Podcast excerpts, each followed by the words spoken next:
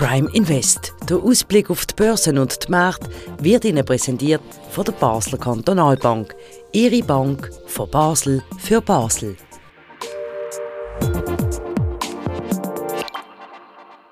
Herzlich willkommen zu einer weiteren Ausgabe von Prime Invest. Wie immer zeichnen wir das Gespräch direkt auf im Handelszentrum von der Basler Kantonalbank. Mein Name ist Christian Keller und mir gegenüber ist heute durch Stefan Kunzmann, Leiter Investment Research bei der Basler Kantonalbank. Herzlich willkommen. Gern. Schön, dass Sie da sind.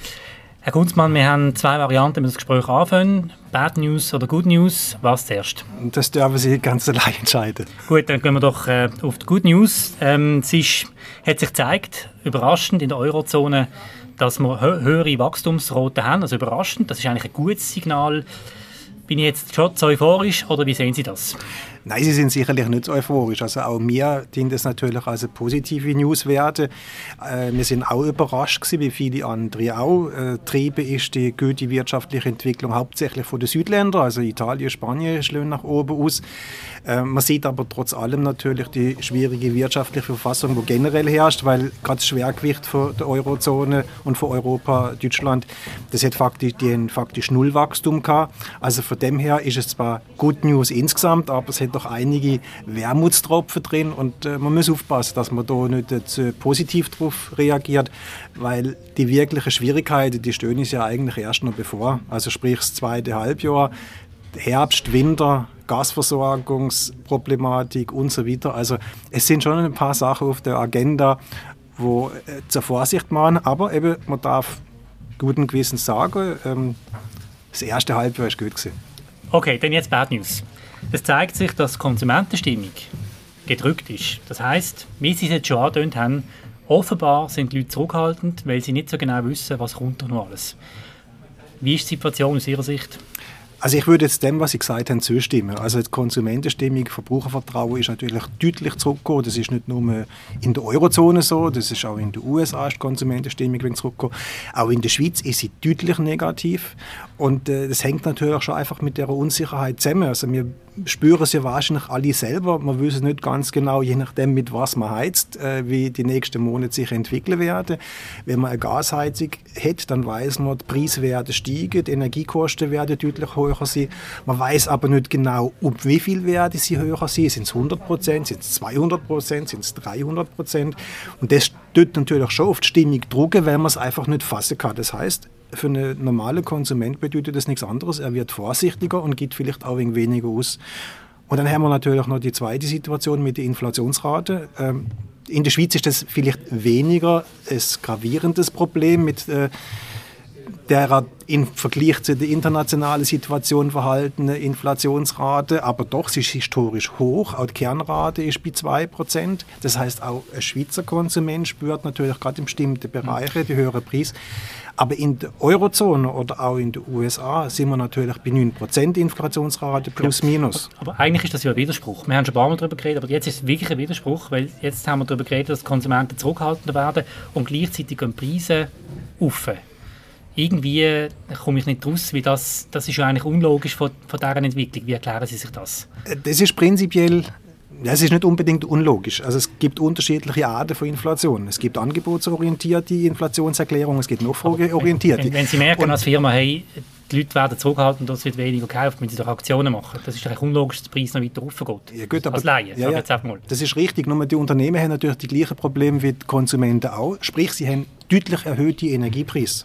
Und Nahrungs, oft auch auf die Nahrungsmittelpreise, die natürlich die erhöhten Energiepreise durchschlagen. Das heißt, sprich, ein Unternehmen hat je nachdem gar keine groß andere Wahl, als entsprechend diese Kosten wiederzugeben. Und sie können es im Moment, weil es natürlich überall auch in den Medien propagiert wird. Also sprich, aktuell ist die Möglichkeit vorhanden, die höhere Preis durchzugehen. Geht natürlich auf der anderen mhm. Seite auf die Kosten auch entsprechend vielleicht äh, vom, vom Gesamtabsatz. Das ist durchaus möglich. Aber nichtsdestotrotz, diese deutlich höhere Inflationsrate, die natürlich auf der anderen Seite das Realeinkommen stark senken. Ich habe in, in der Eurozone oder in den USA irgendwie um die 9% real weniger Kaufkraft. Und das bedeutet natürlich, dass ich mir überlege, für was gebe ich mir Geld aus? Und bestimmte Ausgaben sind einfach gegeben. Also ich muss heizen, ich muss... Fixkosten, Miete, Genau, und ja. so weiter.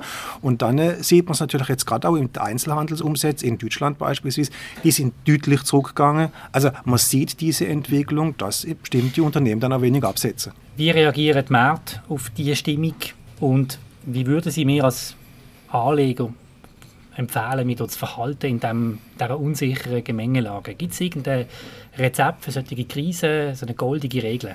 Also eine goldige Regel, wo man immer richtig liegt, die gibt es sicherlich nicht. Aber was man natürlich als Anleger machen kann, ist, ähm, dass man wenn man seine Strategie hat, dass man die Strategie auch versucht durchzuhalten. Also was Sie im Moment ja nicht wenn Buche kaufen, das sind Obligationen als Privatanleger, wenn Sie langfristig Anlagehorizont haben, weil Sie kriegen dort immer noch faktisch keine Rendite haben, aber immer noch das Risiko bestiegende Zinsen, das entsprechend Kurs abgehen. Also sprich, an Aktienanlage kommen sie auch im Moment nicht wirklich vorbei.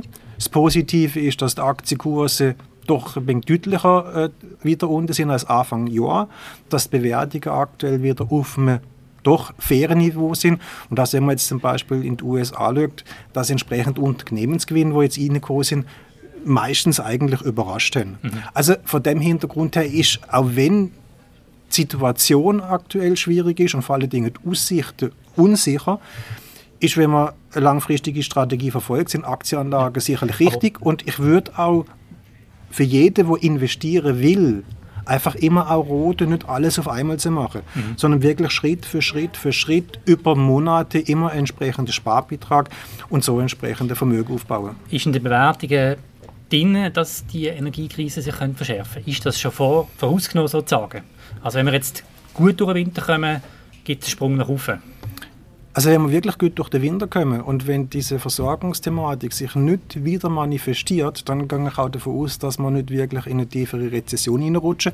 Dann werden wir vielleicht ein schwaches Wachstum haben im zweiten Halbjahr 2022 und auch im 2023. Aber der Worst Case wird nicht eintreten. Das wird sicherlich zu einer entsprechenden Entspannung führen und Erleichterung. Und dann kann ich mir durchaus vorstellen, dass der Aktienkurs wieder aufgehen. Ja. Das ist Prime Invest mit dem Stefan Kunzmann. Reden wir über die Notenbanken. Meine Frage ist jetzt eigentlich, wenn ja die Situation sich jetzt so verändert, ist denn die doch jetzt äh, konstante Leitzinserhöhung auf Eis gelegt? Nein, die ist sicherlich noch nicht auf Eis gelegt, weil selbst wenn jetzt das nicht passiert mit dem Abstellen vom Gas und dass äh, der Versorgungsnotstand eintritt, werden wir doch noch ein oder andere Monat hohe Inflationsrate haben. Ähm, man geht prinzipiell davon aus, dass vielleicht im 2023 die Inflationsrate wieder deutlicher unter das Niveau kommen, wo wir im Moment sind. Aber man muss natürlich auch aufpassen, dass es nicht zur sogenannten Lohnpreisspirale kommt. Das ist ein Thema. Ähm, und dafür sind natürlich die Notenbank zentral. Sie müssen ein klares Signal geben an Tarifparteien, dass äh, man nicht überbordet tut, also dass man nicht zu hohe Lohnabschlüsse macht. Und vor dem Hintergrund ist es aber auch ganz wichtig natürlich, dass es signalisiert wird, hey, wir passen auf und wir haben die Inflation auf, auf dem Radar und wir versuchen, der Inflation entgegenzuwirken. Äh, das, ist das ist ein schwieriger Akt. Also das ist ein Drohzeilakt im Moment, weil genau. natürlich äh, die Notenbank auf die Art von Inflation, wo wir im Moment haben, nur ganz, ganz wenig Einfluss haben, eigentlich faktisch gar nicht. Gerade die angebotsseitige Sache können sie nicht beeinflussen. Sie können aber eben das Signal setzen. Sie müssen klar machen, dass ihnen die Stabilität von der eigenen Währung wichtig ist, dass die Wertaufbewahrungsfunktion vom Geld weiterhin so funktionieren, dass sie dafür alles tun. Und äh, das zeigt sich dann auch wieder in die Inflationserwartungen, ja. wo im Markt drin sind. Und die sind im Moment relativ tief für das, dass man rekordhohe Inflationsrate ja. haben. Also so wie es aussieht, schien es die Notenbanken sehr gut zu machen. Inflationserwartungen sind nicht deutlich gestiegen und vor dem Hintergrund machen sie trotzdem, dass es ein Drohzeilakt ist, wirklich ihre Aufgabe geht. Und Sie haben den Eindruck oder erwartet, dass es weitere Zinserhöhungen wird geben? Also in dem Jahr auf jeden Fall. Also, mehr oder weniger, als man jetzt vielleicht erwartet? Sind Sie eher, haben Sie das Gefühl, noch mehr oder? das ist, ist, wirklich abhängig von dem, was, was äh, an der Inflationsfront okay. kommt. Also wir haben jetzt zum Beispiel am Freitag äh, die Arbeitsmarktdaten von den USA gesehen. Die sind deutlich besser rausgekommen, als man erwartet hat. Äh, vor den Arbeitsmarktdaten hat man für die US-Fed mitgerechnet, dass sie ja. vielleicht im September ein halbes Prozentpunkt hochgeht. Ja. Jetzt ist durchaus die 0,75 äh, wieder im Gespräch. Also das ist situationsabhängig und das kann schon wieder ganz anders aussehen, wenn Anfang September die nächsten Arbeitsmarktdaten in den USA kommen und die schlechter ausfallen würden. Also da müssen wir aufpassen. Ich denke, generell ist einfach der Trend im Moment intakt, dass die Notenbank ihre Leitzinsen erhöhen werden. Die US-Notenbank ist deutlich weiter fortgeschritten als jetzt EZB oder SNB, äh, wobei auf der anderen Seite auch EZB und SNB ziemlich sicher lange nicht so stark ihre Leitzinsen anheben werden, wie das die US-Notenbank jetzt bereits gemacht hat. Gut, Herr Kunzmann, zum Schluss. Sie schreiben ja einmal in der Woche immer einen sehr interessanten Newsletter, wo Sie die Märkte beurteilen. Und wir haben schon ein bisschen darüber geredet. Sie schreiben dort im, im Newsletter, trotz allem, trotz diesen wirklich grossen Unsicherheiten, die wir jetzt ja, seit Jahren eigentlich erleben müssen, sind Sie bei den BKB-Anlagelösungen leicht übergewichtet bei Aktien. Sagen Sie nochmal, warum? Es ist relativ einfach. Wir sehen nicht wirklich äh, Alternativen, dass wir in Obligationen hineingehen. Wir sehen es jetzt auch nicht ganz so schwarz, wie man das vielleicht meinen könnte. Im Moment ist unser Hauptszenario immer noch, dass wir zwar eine Wachstumsabschwächung kriegen, vielleicht auch eine leichte Rezession, aber keine starke Rezession. Und vor dem Hintergrund, wenn das so eintritt, wie wir das annehmen, äh, dann ist für die Aktie wieder Luft nach oben. Gut, dann sind wir am Ende von dem Gespräch. Ganz herzlichen Dank für Ihre Einschätzung, Herr, Herr Keller. Vielen Dank. Das war es vom Prime Invest. Vielen Dank für eure Aufmerksamkeit. Ihr könnt den Podcast, wenn er euch gefällt, auf allen gängigen Podcast-Kanälen kostenlos abonnieren. Macht das doch. Das würde uns sehr freuen. Eine gute Woche. Auf Wiederhören.